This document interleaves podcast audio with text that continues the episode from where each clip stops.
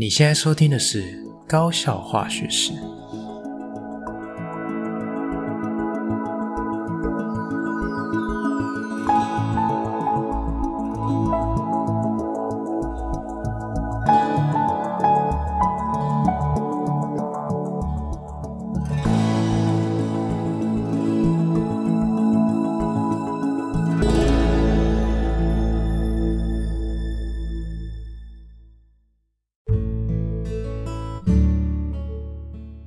是吉米师，欢迎回到我们的频道。那上个礼拜呢是中秋连假哦，不知道大家假期过得如何哈？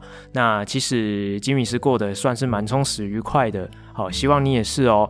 好，那不知道各位有没有注意到，我在这个高效化学式的粉砖上面有 po 了一篇有关中秋节烤肉的科普小知识，这个事关啊，这个大家的健康啊，好，所以有机会的话，希望大家可以。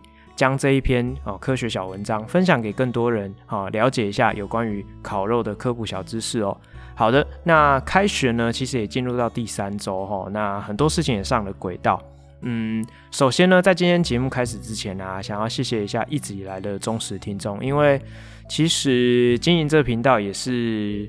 呃，给我的蛮多生活上的改变跟不同的刺激哈。那但是呢，就是有时候还是会陷入到一个焦虑哈，就是哎，这个频道里面的收听的人数也是这样起起伏伏的哈。那呃，前一阵子都是持续的有在成长哈。那其实金米师也花了一些心力去做推广啊、分享啊，好，但是呃，我毕竟自己。小小的一个个人哈，我接触的人事物都很有限，所以呃，差不多在暑假的时候吧，就是这个成长的人数感觉就有一点停滞。那呃，过去有在收听高效化学式的听众朋友，也可能没有真的那么样的定期会去收听哈，所以发现到说，欸，其实收听的人数也是有有一些震荡哦，有一些下滑的现象。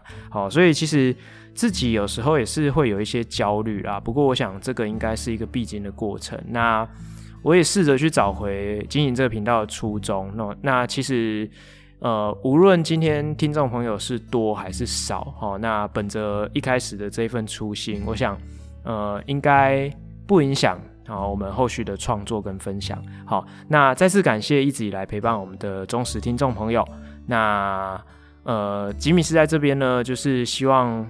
如果有现在在收听的听众朋友，可以帮忙两件事情。好，那第一件事情呢，就是可以的话，在你收听完高效化学式的节目之后呢，就是在你的这个收听的串流平台，好，动动手指，就是帮我们留下呃你的评价，好，或者是你的这个心得感想之类的。那我知道不是每一个这个。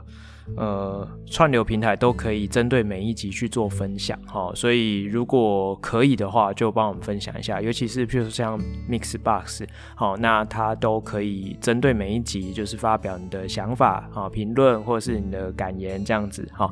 那再来就是呃，如果没有办法的话，像是我知道这个 Apple Podcast 或者是像 KKBOX，它没有办法针对每一集去做评论。那其实呢，吉米斯在每一次有新的集数发表的时候，都会在粉砖好 po 上就是相关的贴文。好，那你也可以在我的贴文下面帮忙按赞，或者是留下你的评论。好，那其实不管是好的或是不好的，就是一个小小心情，一个笑脸，或者是有有哪些想要跟吉米斯说的建议，其实都欢迎，就是大家可以就是帮忙写一下，好，或者是。呃，更好心一点，你可以帮忙分享一下这则贴文，让更多人知道哦。好，那为什么会希望大家可以帮忙做这件事情？是因为呃，现在就是一个点点阅率的这个年代嘛，哈，所以如果有越多的听众的互动，或者是有更多的粉丝的互动。那这一则贴文的曝光度就会比较高，好，那就会有更高的机会让其他呃不认识我们的听众朋友加入我们的行列哦。好，那就先谢谢大家的帮忙，OK，那我们就开始今天的节目吧。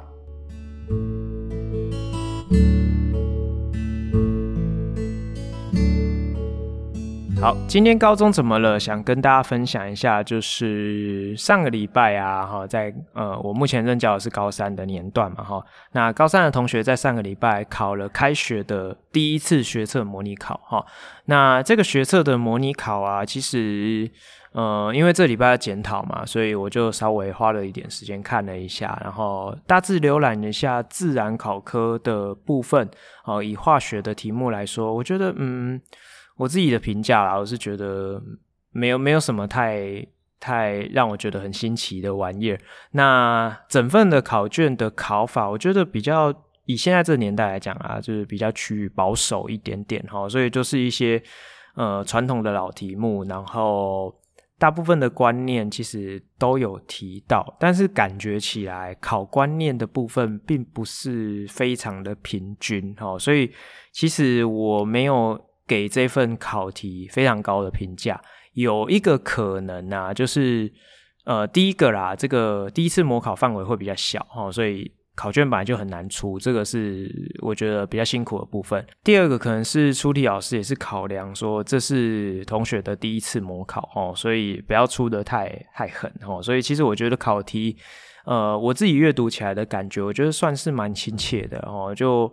跟这个我们去年哈，这个沸沸扬扬哈，大家这个很火热的素养型的考题，我觉得比较没有那么样的呃，之前是有一点矫枉过正、走火入魔啦。那我觉得我今天看到的这份考题，我觉得倒是呃稍微平淡了一点，比较有点像是以前过去传统的题目，大概稍微有一加入一点点活泼的考法哦，大概是这个样子。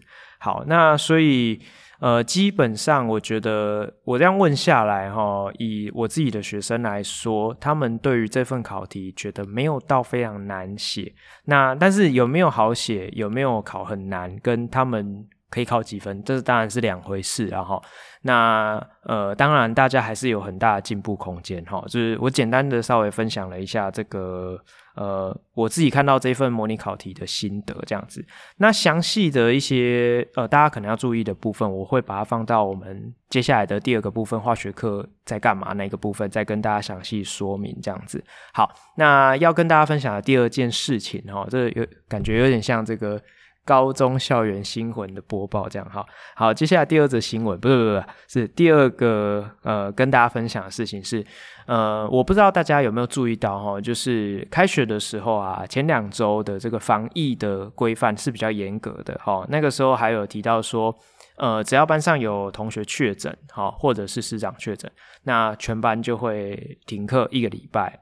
呃，不是一个礼拜，三天哈、哦，口误，更正一下，好、哦，停课三天。那会呃观察一下有没有其他同学或是老师哈、哦，陆续有这个发病或是确诊状况。那如果你是确诊者，你就要自己停课一个礼拜这样子。好、哦，那呃，自从这个礼拜开始哈、哦，防疫的标准就会变得稍微宽松一点。好、哦，我们就不会要求全班停课哈、就只有呃确诊的同学或是老师哈、会。呃，停课或是说在家哈、一个礼拜哈进、行远距的这个上课这样子。好，那其他同学就是发放快筛试剂。那你如果筛是阴性，你就继续上课；那如果筛是阳性，那就回家就是隔离七天这样子。好，那基本上哈、在中秋节后，大家可以预期嘛，就是呃，他快。快快乐乐出门哈啊，平平安平平安安的回家，但是你可能也悄悄的把病毒带回家哈。那或者是大家烤肉嘛，聚会嘛，聚餐嘛，好，所以可以预期的就是这个确诊的人数一定会大幅的飙升哈。那这个疫情的升温。呃，应该大家都不意外哈，所以其实真的要好好注意一下自己身体的健康哈。那虽然说，呃，大家不要太惊慌啊。我之前在节目也分享过，说，诶，其实之前这个确诊的时候，也没有说真的到身体怎么样而不舒服，但是因为。呃，每个人的身体的健康状况都不一样，那每个人的体质也不都不同哦。我们没有人会希望说自己平白无故去染疫哈，所以尽量能够避免还是避免这样子。好，那第三件事情呢，是这个以以学校的运作来讲，也是跟刚刚的疫情也是有关系哈。其实从开学到截至目前为止哈。其实这两三个礼拜陆陆续续都是有听到有非常多的这个同学以及师长哦，也有这个呃染疫的状况哈。那呃，这个这一点我觉得蛮特别的哦，就是呃，在上学期其实那时候疫情还蛮严峻的时候哈，其实。呃，大规模的停课，我觉得还是蛮有效的哦，因为那时候就真的很少听说，诶，有有哪一位老师就是有有染疫这样子，好，一直到就是学期结束了，就是放假了，然后一直到这学期开学，陆陆续续有听说非常多的老师就是。有感染到这个 COVID-19 的状况，哈，那呃，可能呃，这就是一个过渡的过程，哈，就是也没有什么好说的，但是就是听到真的是蛮多同事，然后蛮多的同学，好，就是有有这个状况这样子，不然就是同事的家人之类的，好，那其实我们学校里面就是有创了一个这个防疫的群组，哈，就是一个很大的 LINE 群组，全校的师长。教职员都在里面，那时不时你就会看到有很多同事就是会私讯，就是要求说，诶，某某组长，呃，加一下好友，要私讯你这样。好，那其实有很多的状况，其实我们也都心知肚明，然后就是他可能碰上一些状况，可能是自己，呃。快筛两条线，或者是自己的同住家人，哈，有快筛两条线需要居家隔离的状况。所以，其实，在过去的这一年半年的期间，哈，大家也都蛮习惯启动这个远距的教学，或者是这个混成的教学。其实，我觉得这也是一个还蛮不错的应变啦，哦，那大家也都蛮习惯的，也都运作得很顺利。我觉得这是好事，哈，但是。呃，教学的成效如何？那这又是另外一个故事哈。那这个这个有机会我们再来谈这样子。好，那今天想要跟大家分享最后一则是，呃，我今天开录之前才突然加进来的消息，就是我我我很讶异哈，我一直到今天我才发现到说，诶，我们学校之前建置了这个线上点名的系统，既然在这个学期就停止了哈，就废除了。然后我就有点傻眼，想说，诶，之前不是狂推猛推，然后呃，让有一些老师就是有一点反弹，说，诶，为什么要去习惯新的系统？然后其实中间好像也是过渡了两三年了，大家也慢慢习惯上手了，然后干部也都训练了，哦，那呃，全校大概也都有一个概念，说，诶，我就是要走这个线上点名这条路。好，那我记得之前哈，这个在学务处的同事有跟我聊到说。哎，这个线上点名系统是一个大趋势啊！哦，那因为呃各个学校也都有导入这个线上点名系统，那未来呢，就是可能经费比较到位的时候，就会有更多的模组可以加入这个现在呃线上点名系统。那其实现在是一个数据的时代哦，这数位化我觉得也可以去取代很多不必要的麻烦，然后。那终极目的就是希望说，诶，可不可以学别的学校？就是可能大家有听过有一些呃前几志愿学校经费比较充裕，他们的线上点名系统就是绑定这个学生的这个学生证，好，那你可能进教室或是进校门，你可以直接 B 卡，哈，就是刷卡。那过卡之后就会在系统留下记录嘛。那如果你有迟到或者是你有旷课，系统会直接派送这个简讯或者是 email。好，那直接就会通知你的家长这样子。好，那所以其实学校端哈，这个学务处的组长或是干事在统计出缺勤，或者是导师在控管呃同学的出席的状况，或者是家长在掌握自自己的孩子就是到校的这个确实度。我觉得都算是一个还蛮方便啊正面的工具，但是我觉得很可惜啊，就是就我稍微的从旁了解，不是非常了解内情哈。其实这也没什么好八卦，懒得去问哦。就是好像是因为经费短缺的关系啊哈。那因为像这种厂商的服务哦，它通常都是需要每年的授权。那其实我我会想要特别把这件事拿出来讲，并不是说要去批评学校哦，怎么政策推推又不推了。我觉得。对我来来讲，我觉得这个虽然有一点意外，但是我觉得这算是一种一一件事呃司空见惯的事情哈。就是教育政策很长是这样哈，就是在这个政府机关或是公立的机构里面，很常会呃前面可能会有一个很好的规划哈，那但是呢，继任的呃继任的人或者是这个团体，他或许没有。长久去维持或是执行这个这个计划的能力或者是机会。好，譬如说经费短缺的问题啦，或者是政策走向的问题啊。好，那各位应该也可以发现到说，诶，这这几年来哦，五年来、十年来，教育政策在主推的内容也会有一直一直在变化哦。因为一开始可能推什么，呃，这个最最常被大家拿出来讲说，教师专业发展评鉴。好，那本来的用意是说，诶，很多老师很混嘛，那我们发展一个评鉴制度，是不是？终极目的是希望可以这个留下好的，好汰除不好的，好。那但是教师是一个呃自主性非常高的的一个一小群人，好。那你要怎么去批评我的教学是好的还是不好的？你有一个可信的这个第三方公正的这个频段吗？好，那很难嘛，对不对？那以目前的资源来说，我们也很难做到这件事情，所以。这件事情虽然推了好一阵子哦，好几年了，但是后来就无疾而终，不了了之。虽然呃，长官们是说这个不叫做呃，就是计划被中断，或者是哦、呃，这个计划已经结束啊、呃，是转型啊、当然好听的话大家都会讲、哦，但是事实上目前就是没有这个制度了好、那现在还有很多政策，我们就走着看哈、走着瞧，看看是不是也会。这样子就是无疾而终，或者是就这样子留下一个呃，我不能说句点，大概是问号吧，哦，大概是这样子。OK，好，那这个部分就想说先跟大家分享到这边。那接下来啊，我们就进入到第二个部分。在开始之前，我们先休息一下，待会再回来。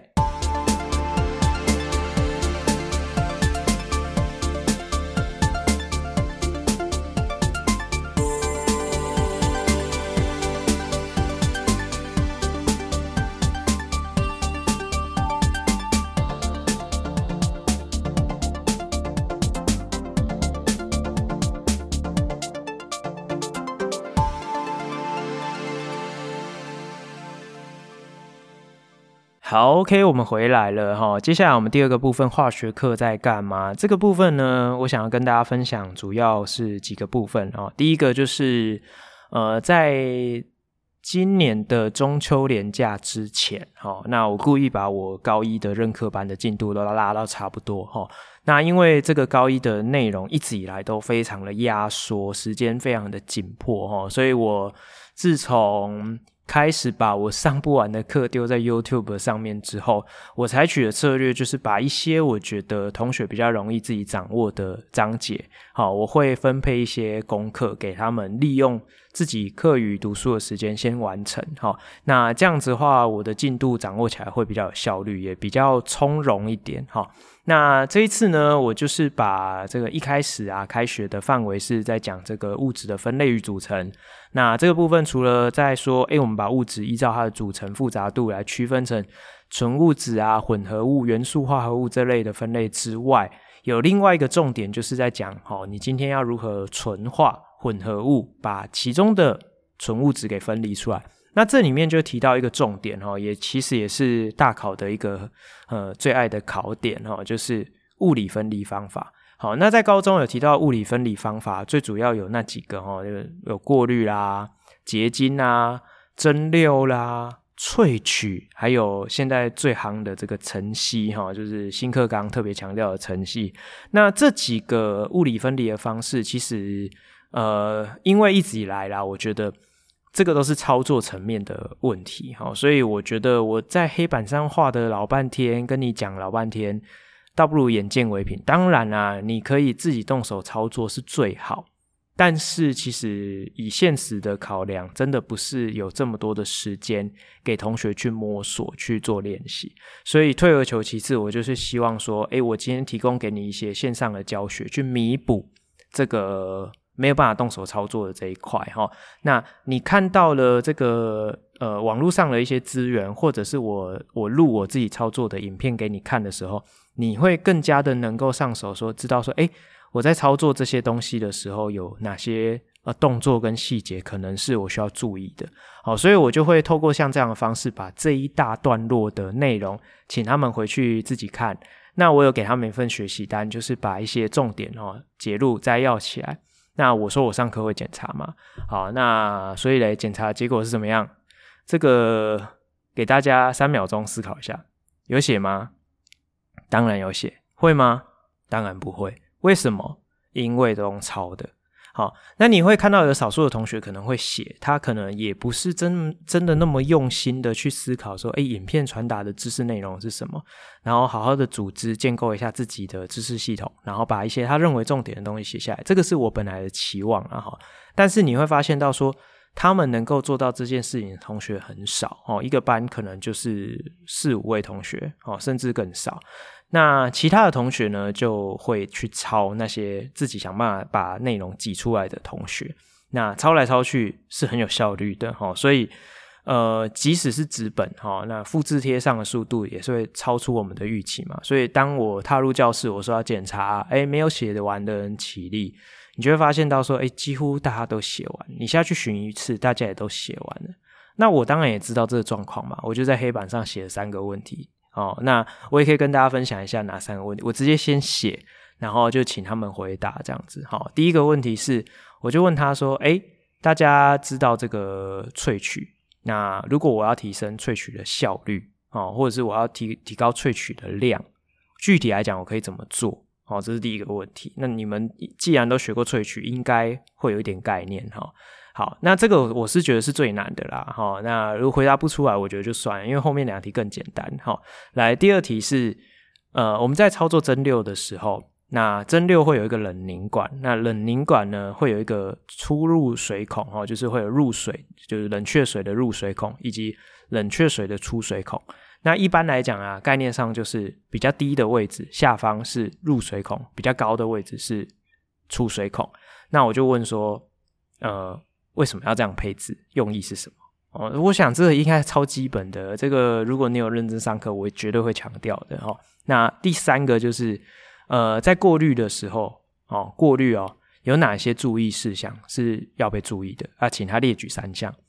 好，那我这三个问题写在黑板上，我就请他们说，诶，那反正我也不认识你们嘛，我们就抽签，抽到的你可以挑一题你会的讲。好，你讲了你就豁免了，啊，你没有讲你就站起来，好，讲不出来你就站起来。那如果讲不出来，我就抽下一个人。好，那其中的那个过滤啊，因为有很多可以讲的注意事项嘛，所以你如果前面的人讲过的，你不要重复就好，你你就再讲三个，我觉得 OK 就 OK 这样。而且他们很多可以讲哦，因为那个段落有有倾吸、有有重力过滤跟抽滤过滤，所以其实。很多细节可以讲哈，所以我就故意想说这个应该是保险分，应该会。结果呢，弄了老半天，全班三十七个同学哦，大概有三十出头的同学都要都要被我处罚哈，都都不会。那呃，重点不是我想要强调我的学生们回家在自习这些课业的时候有多混，而是我想要强调的一个点是。其实他们不太擅长去做这件事情。好，那因为呢，他们一直以来、长久以来，哈，他们的学习的形态都是人家帮你组装好的套餐，那你只要想办法把它吃下去啊，不要落赛，哈，那大致上可以有一些小小的成果。但是这个不是一个正确的解决之道，因为学习，如果你要真正学到可以触类旁通，你必须要很扎实的去建构自己的知识系统。好，所以呃，而且必须要保有这种自主的学习能力。哈，所以像我们一直以来习惯这种被动式的，只听老师讲啦，哦，那只抄老师的笔记啦，哦，啊，老师叫我们考试，我们就考试订正，我就抄解答。好，就是类似像这样子很被动的学习方式，呃。当然是不好，但是我们要回归到一个问题，就是你要去考量学生是真的不会做这件事情，那这个有没有办法让他们会啊？当然是有办法啊，你你有什么学不会的哈？除非是非常艰涩的东西，不然这种一般性的东西怎么会学不会？但是不要忘记了，学习是需要时间的。好，所以我想要谈的第二个面向就是说，呃，有那么多时间让他们去训练。一个好的读书方式嘛，哦，就是我觉得改变是必要的，但是怎么做，如何兼顾学校的这个进度压力，要怎么样去完成他在大考之前可以学完他该学的所有内容，又能够去训练刺激他们改变，或者是说改善他们自己的学习的形态跟方式。我觉得这一点真的是非常非常的困难。好，那往往啊哈，我们会呃看到有很多的这个前辈，或者是这个所谓的名师哈，会在网络上分享一些这个呃他们。呃，很棒的一些教学的方式，哈，那导入了一些现在比较新的思维啦，或者是导入一些这个可以提高他们自主学习能力的一些教学法。那我觉得概念都很好，但是实际上你在操作的时候，你不可能去拿它的复制贴上到你自己的班级或者是你自己的任课班去操作，因为毕竟那个学生才是主体嘛，哦，这个主体的组成就不一样。好，那或许他们的学生有些已经有一定的这个基础，又或者是呃比较常发生的事情是，他已经训练了好长一段时间，他中间也经历过无数的失败或者是挫折，那他可能训练了两年三年，在他快要毕业的时候，哎，好不容易累积了一点啊自主学习能力，那为了要有一些数据或者是要有一些亮点，那再操作一个大家都。呃，适合或者是容易掌握的小范围，然后把它变成是一篇报道或者是一个小小的论文这样子。哈、那我觉得那样的呈现我可以理解啦。哦，因为你知道吗？学校很多什么访视啊、评鉴也都是这样搞的。好、那但是你真正要放到整个高中学习阶段的学习，整个完整的历程来讲，我觉得以我目前看起来，我觉得是不大可能做到的，因为。我我就讲一个很现实的问题，就是你你时间根本不够啊！哦，就像我讲，我我这样子用最有效率的哦讲述式的教学法，就是我讲你听你抄哈、哦，那我讲给你听，你就赶快听，你就赶快抄，想办法去把我给你的知识吃下去。对于他们来讲，哦。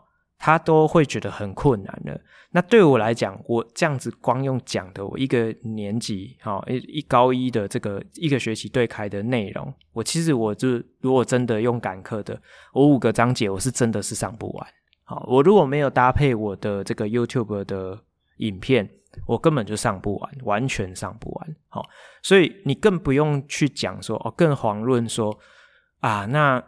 我要怎么样去培养他们自主学习的能力？这样子，好，虽然说，哎，科技引导这个教学，我觉得可能会更有效率。就譬如说，我也是有融入一些科技的成分在里面，就让他们去看我录制的影片，那提升一下这个时间的管理。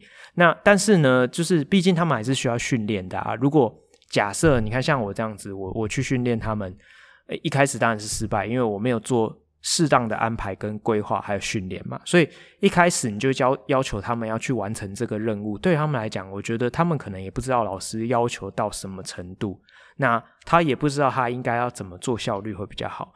但是我觉得这个可以摸索啦，我觉得读书的方式就是要不断不断的摸索。那你可能有一天你会发现怎么样的方式会比较适合你自己，但是它需要时间哦，所以我觉得很遗憾的是它需要时间。那我觉得这个又是牵扯到另外一个部分，我简单带过就好，因为时间的关系哈，就是这是一个大结构的问题。那你在现行的考招制度之下，以别科我们就不讲哈，就以化学科来说，高一是学测的范围啊。如果我们只讨论课本内容来说，高一是学测范围，我们先不提探究与实作的操作或者是素养部分。那以高一的内容来讲，你的光章节的内容。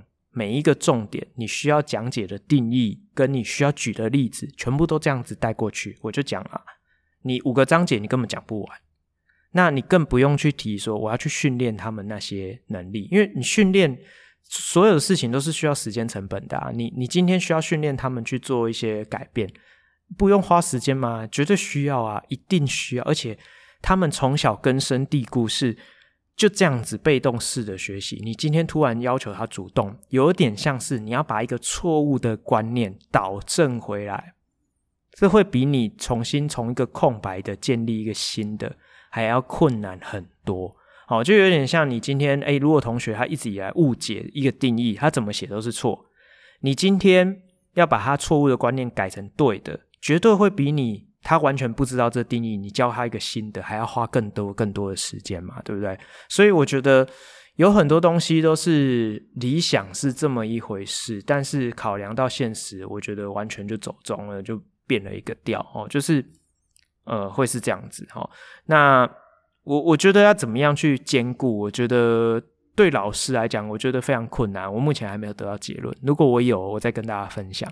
可是对于同学来讲，我觉得我给你的建议，如果你今天是刚好升高一的同学，或者是呃，不管你现在是几年级啊，反正活到老学到老。如果你今天听到吉米斯跟你分享这件事情，我希望你可以意识到说，你是时候要去改变你自己的读书的方法跟态度。好，因为这个时代绝对是机会是留给准备好的人的。那你如果越有这个自主管理的能力、自我安排的能力，好，那自主学习的能力，如果你有掌握的话，你绝对会比你的同才更有机会。好，今天不管。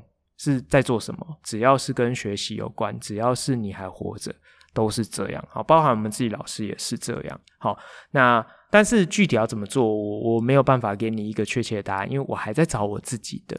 那我也希望你们去找，好吗？好，好，那呃，最后一个部分想要跟大家分享一下，就是我刚刚在第一个段落有提到说，呃，高三的模考的心得嘛，对不对？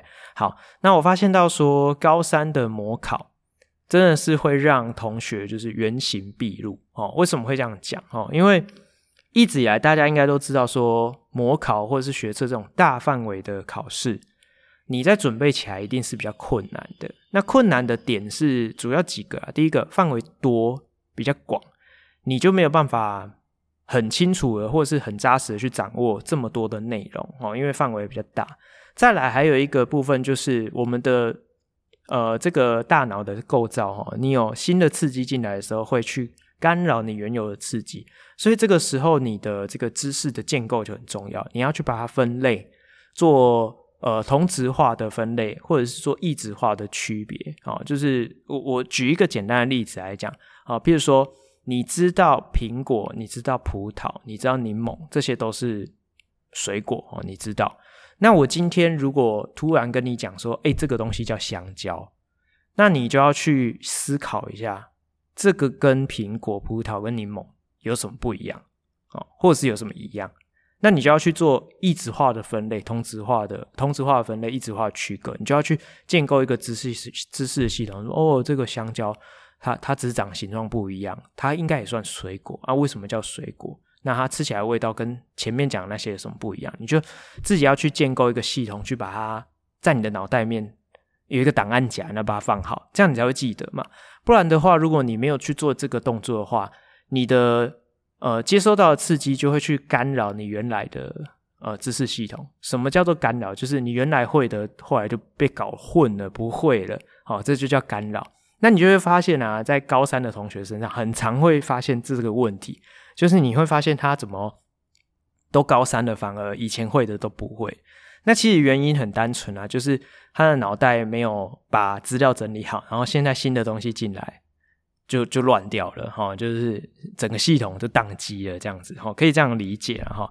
那呃，所以啊，其实我之前我就有建议过同学，就是你第一轮在读的时候，你要很认真的把这个。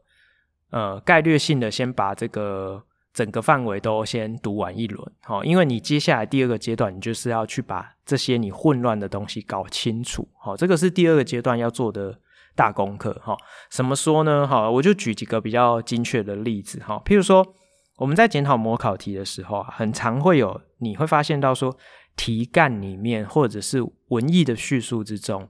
有一些专有名词的使用，哦，这个题目的用字遣词其实是有学问在里面的。好，譬如说其中有一题呢，它就在选项里面就问你说，诶，这个溶于水之后，哦，这个以摩尔数一摩尔啊，哈、哦，就是大家都知道说，哦，六点零二乘以十二三次方个，哦，这个叫亚佛加爵数，哈、哦，代号是 n 下标 a 这样子，哈、哦，就是这个 number of avocado，哈、哦，那这个亚佛加爵数。一摩尔就是一个亚佛加决数，两摩尔就是两个亚佛加决数。他今天就问你说，哦，一个很容易可以判别出程度的这个，我觉得这个选项出得很好。他说，如果是盐酸在水中，哦，一摩的盐酸，一 m 的盐酸，哈，溶于水中，哦，这个水溶液里面的氯化氢是一个 Na 吗？是吗？还是不是？啊，你可以思考一下，是吗？好，他说一，这个氯化氢的分子数量是一个 Na 是吗？好，这是文字的叙述，原原句就是这样。他说氯化氢水溶液，一摩尔的氯化氢水溶，呃，一摩尔的氯化氢溶于水，水溶液中的氯化氢分子数量为一个 Na 是吗？好，大家可以思考一下，答案不是。然后有我就问同学啊说，那你们觉得是几个？他们说两个。哎，不错啊，你知道说氯化氢会解离。然后有人就说一个吧。我说一个不对啊，一个就就一这个选项没有不要选啊，所以不是一个啊。哦，那两个好。哎，还有人会说呃一点多个。好，答案是很接近零个。为什么？因为它的题干叙述是说分子数量。那氯化氢分子在水中会近乎百分之百解离，所以解离完就没有那个氯化氢分子啊，它变成氢离子跟氯离子啊。好，所以。你看哦，它就是这个名词用得很精确，科学就是这样啊，名词用很精确，它代表的就是某个特定的意思。你不要自己把它好像大概是这样子，好，科学没有在跟你讲大概是这样，尤其是物质科学，好，物质科学绝对是很精确的，好，所以呃，它今天是写分子数量，你就要去想水溶液中氯化氢会保持成 HCl 这样的分子还有多少个。答案是在溶于水中就解离，就几乎没半个啊，趋近于零。好，答案是这样子，可以吗？好，那又或者是，哎，有一些题目他会跟你讲说，哎，这里面的这个离子化合物，哦，他就写这个离子化合物。OK，好，就是有一个题组里面啊，就是说，哎，这里面谁谁谁，好，比如说 NH 三溶于水可以解离出，呃，它是个弱碱，它可以解离出什么东西，所以它是个离子化合物。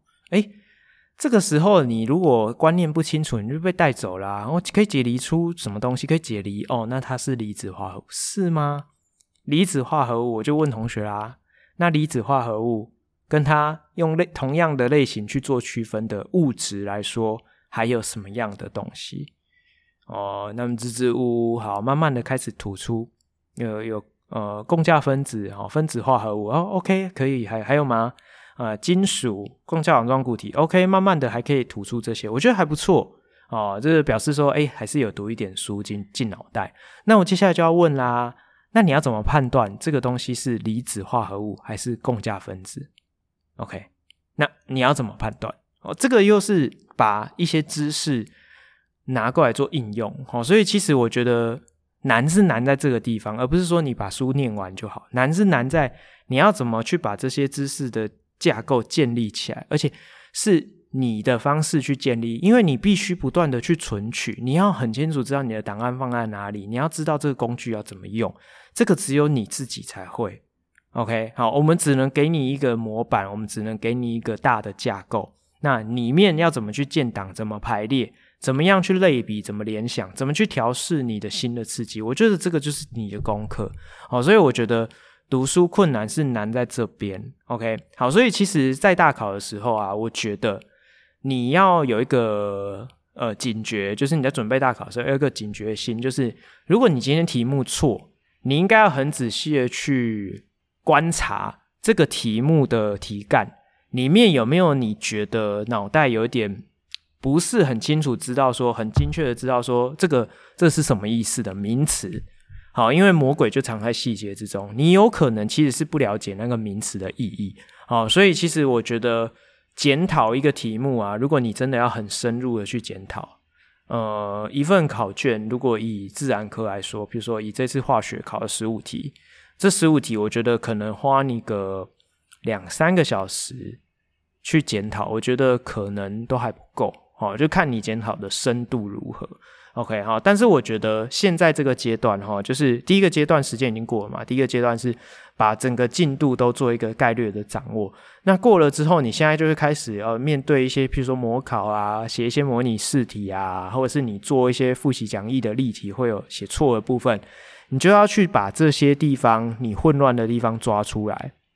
好，那你抓出来之后，要想办法去把这些问题做一个排除，好，去把你搞不清楚的名词，你觉得不是很精确知道定义的名词，去做个厘清，把几个相似的概念去做个比较，哦，就是看，诶，怎么样，它是一样的东西吗？还是不一样的东西？比如说我刚刚讲离子化合物，它跟共价分子有什么不一样？那你在题目里面很常看到共价分子跟分子化合物这两个会是一样的吗？还是不一样？啊，有没有不一样？还是真的就是一样？你要去想清楚。好，所以其实这个科学的养成教育里面有一个非常大的重点，我我觉得以现在的教学来说，有很多人都忽略这件事情了，就是如何精确的使用专有名词这件事情。OK，好，那化学课在干嘛？就先跟大家分享到这边，那我们就休息一下啊，待会再回来哦。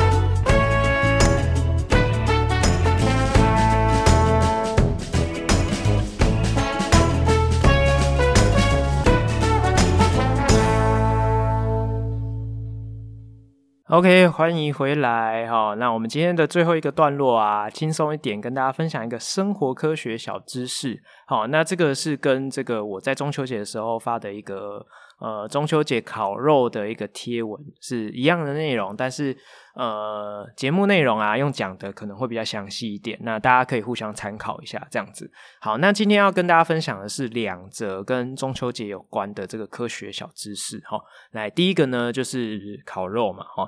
这个我我本人当然是台湾人嘛，就非常的喜欢烤肉哦，觉得烤肉的那个香味真的是无比的诱人，一家烤肉万家香，何况你们不不知道几万家在烤肉，对不对？哈，所以整个台湾的街道巷弄在中秋节前后都是香喷喷的哈。啊，这个烤肉的这个香气啊是怎么来的？哈，那最主要就是因为我们把肉拿去做烧烤这个动作。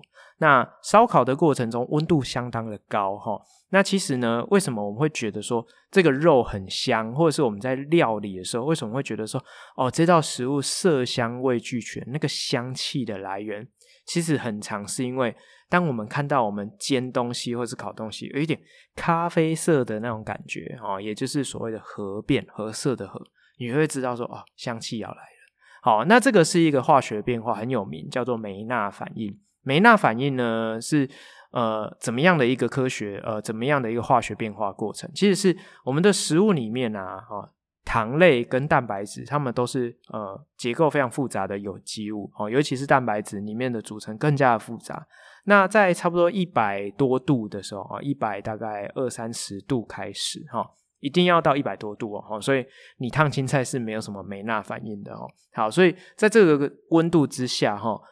糖类跟蛋白质会会开始产生一些交互作用，会破坏原来的结构，把一些小分子结合在一起，或者是一些分子的链会纠缠在一起，释放出一些我们呃演化以来就会认为是很芳香、很很诱人的一些香气，这些物质，那颜色也会变得比较咖啡色一点。OK，那你如果烤过头，或者是你煎过头。它就碳化，就变成这个超回答哈，那那味道就不好闻了。所以其实我觉得这个就是一个演化的过程啊，人就会知道说哦，煮到这样子很好吃哈，那这个营养素也特别容易吸收，这个是一个还蛮，我觉得还蛮微妙的事情。这样子好，那但是呢，烤肉的时候啊，大家应该有听说嘛哈，烤肉不要太常吃，对不对？好，为什么不要太常吃烤肉啊？因为啊，大家都会说哦，这个烤肉啊，吃多了。会致癌哦，那身体会不好哦，容易容易得得癌症这样子。好，那为什么吃烤肉会致癌哈？我们先厘清哈，到底是什么会致癌？不是烤肉本身，也不是你烤完的那个肉，或者是那个香味，不是哈，跟那没有关系。也不是什么添加物。你如果真的是去肉铺买新鲜的肉回来烤，没有什么添加物啊。哈，也不是你腌什么东西造成的。其实是因为在高温之下哈，这些有机化合物在。哦，就是这些含碳的啦，哦，都叫做有机化合物。这些有机化合物在高温的烧烤之下，你有可能会燃烧不完全，又或者是你可能是用木炭在做烤肉，这个时候它就有有可能会有一些木炭的燃烧不完全。那在综合你的一些肉汁滴到你的木炭上，哦，这各位可能会有一些经验，比如说你在烤什么牛五花的时候，这些油脂啊滴入到这个木炭的时候，它就会产生大量的烟尘。那这个烟尘里面味道就会呃很明显呃，其实也不是那么好闻，但是你会闻到一个很明显的味道。那这个味道呢，其实就是含有所谓的多环芳香烃。所以大家可以去 Google 一下哈，你如果去 Google 这个多环芳香烃，或者是你打这个 PAHS 哈，那这个 PAHS 是它的缩写，它指的就是多环芳香烃这一类的物质。所以最后那个 S 是小写。就有点有点像英文的那个复数的概念，但是它其实是缩写的一部分。那 P A S H 是 P 是 poly，就是很多的意思哈。那 A 是 aromatic 哈，就是在化学上是指芳香族的物质。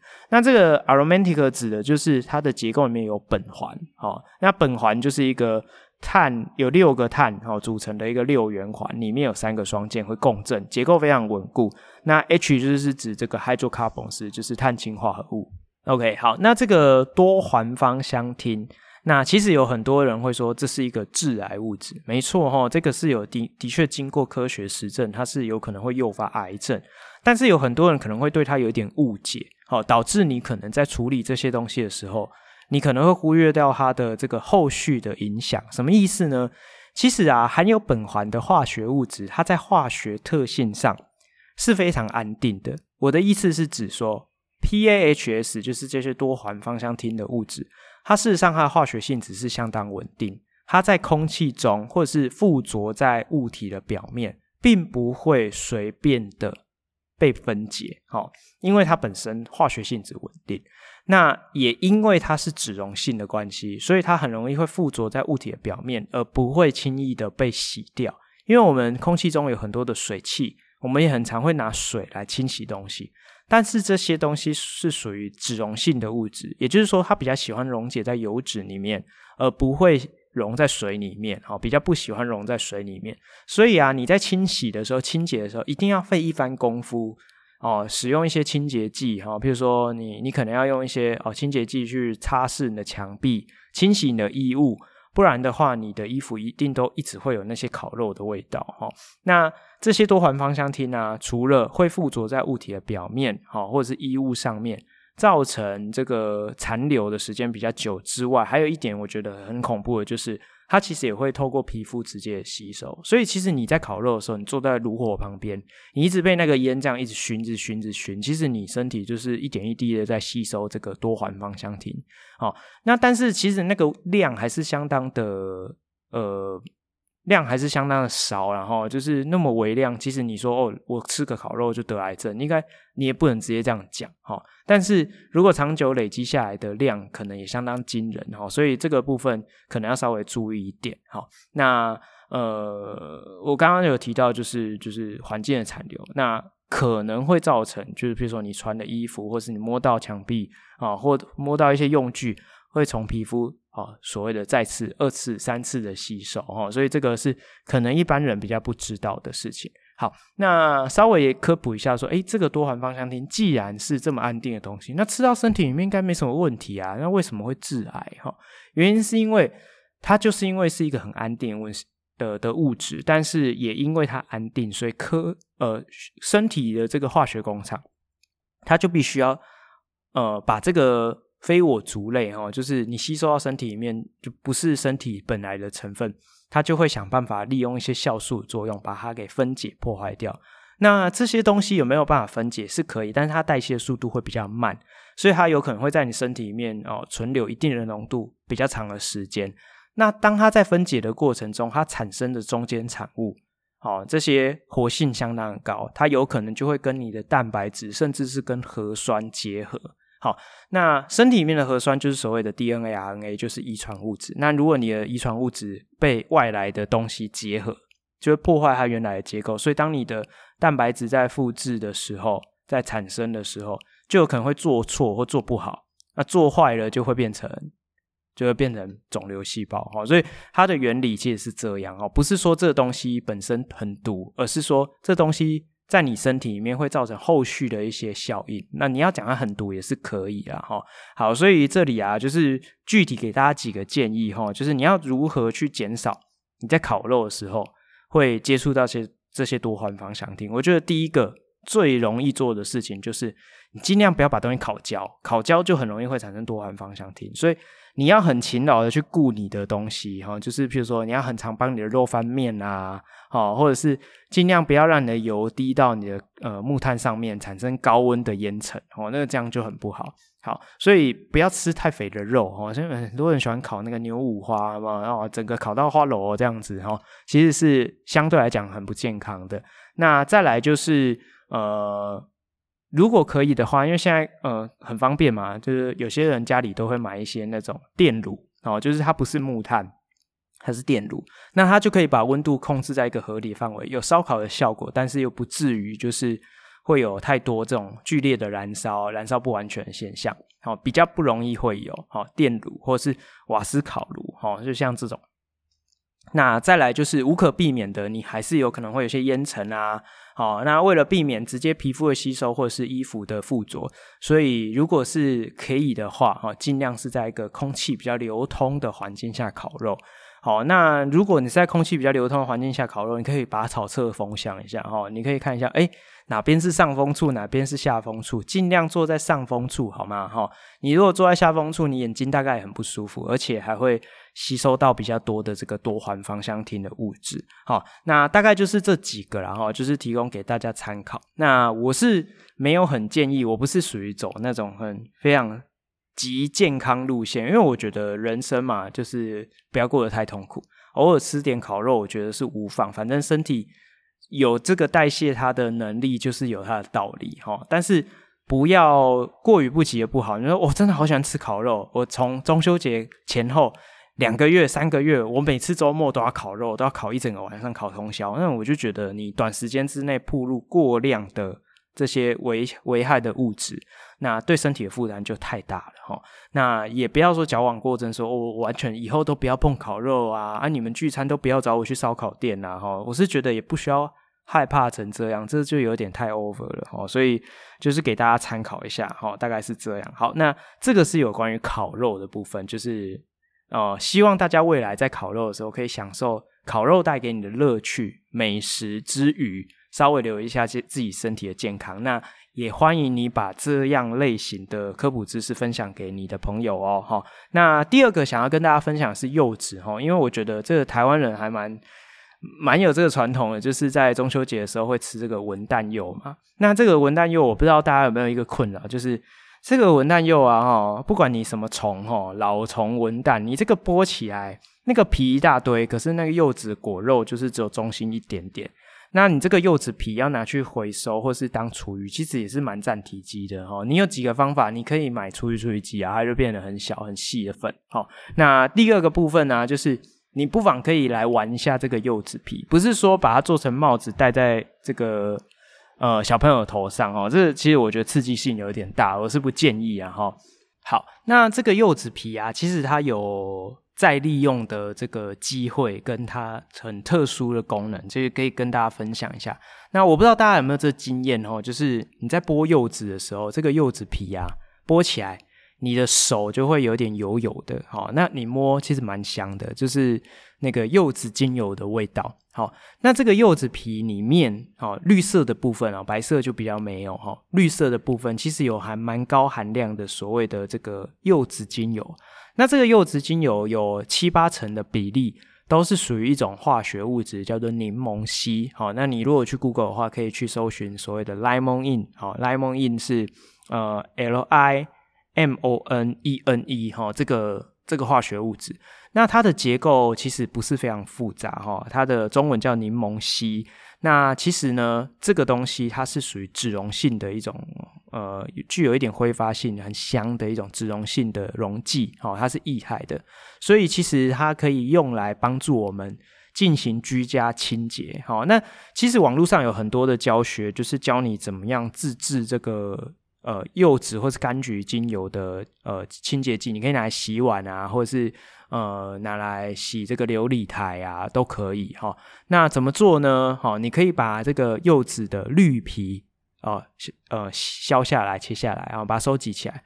然后，因为现在家里面防疫都有酒精嘛，哈，你可以去买那个九十五 percent 酒精，效效果会比较好。哦啊，你如果不想泡太久，你也可以把这个柚子皮稍微把它切碎一点，哈，那把它浸泡在这个九十五 percent 的酒精。那它是目的是需要用酒精这个有机溶剂去把那个 lemon in 哈 lemon in 就是柠檬烯萃取出来。那它可能需要泡一个礼拜哈，如果你懒得一直弄它的话，你要大概弄一个礼拜，呃，放个一个礼拜。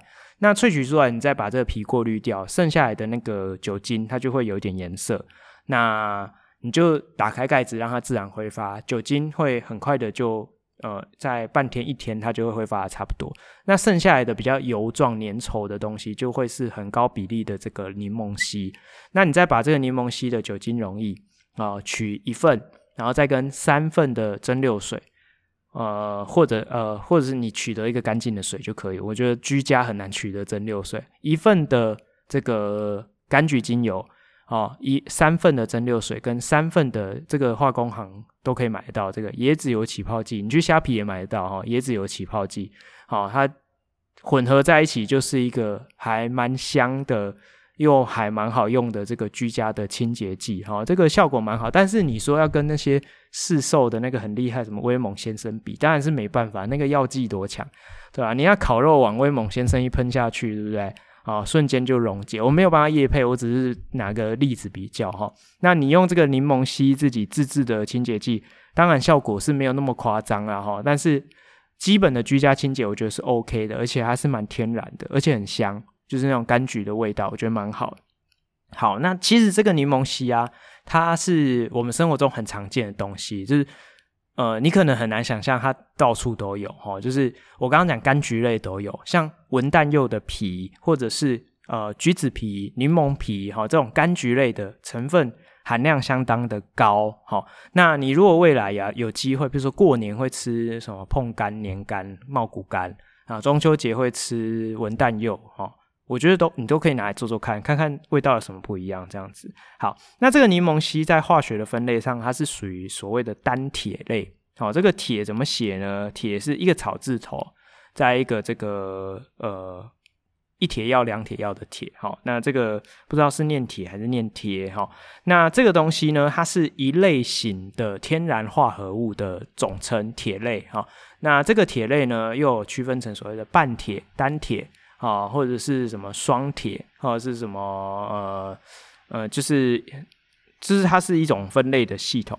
那所谓的半铁的基本单位是化学上的一个东西，叫做异戊二烯。好，你可以把柠檬烯视为是异戊二烯两个组合在一起，但是事实上生理的，就是它们植物在产生这个物质不是这样做的，只是说你可以把结构是视为异戊二烯的组合，OK 吗？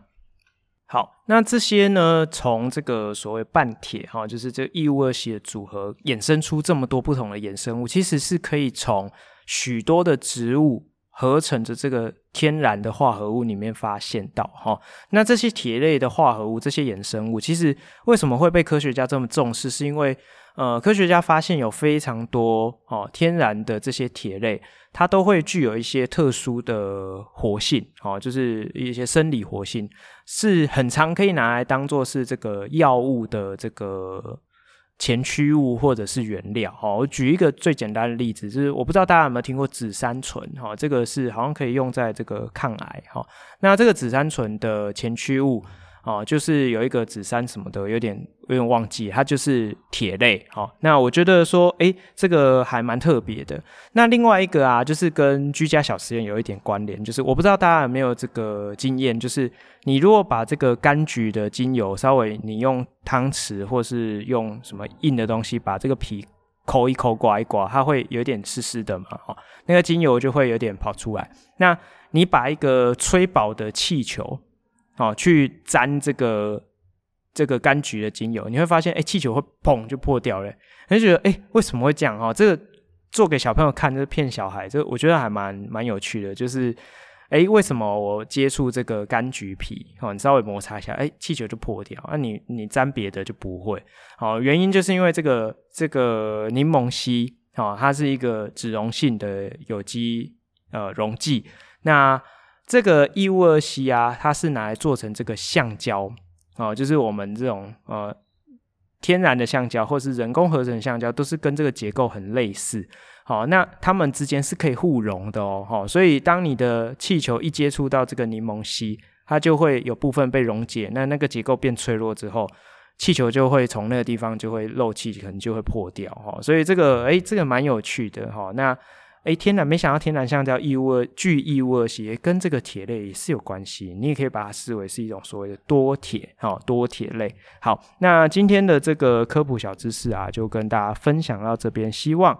大家会喜欢我们今天的节目内容。那节目的结结束之前哈，一样就是吉米斯再次的呼吁，好，拜托就是各位听众，就是帮忙的，就是帮我们在你的聆听的串流平台上面给个评价哈，按个星星，按个赞，或者可以的话留言。那如果都没有这些管道，也欢迎到高效化学式的粉砖，我们在 IG 上面。以及这个脸书上面都会有这个粉砖，在每次的新的集数发表的时候，都会有相关的贴文。那也欢迎在下面多多的留言，好，分享一下你听完的心情，好，告诉我啊，我看到会绝对非常开心，而且我一定会超级认真的回复每个人，好吗？好，那就再麻烦大家多多的分享，多多的帮我们多多宣传，好，那我们就下一次再见喽，拜拜。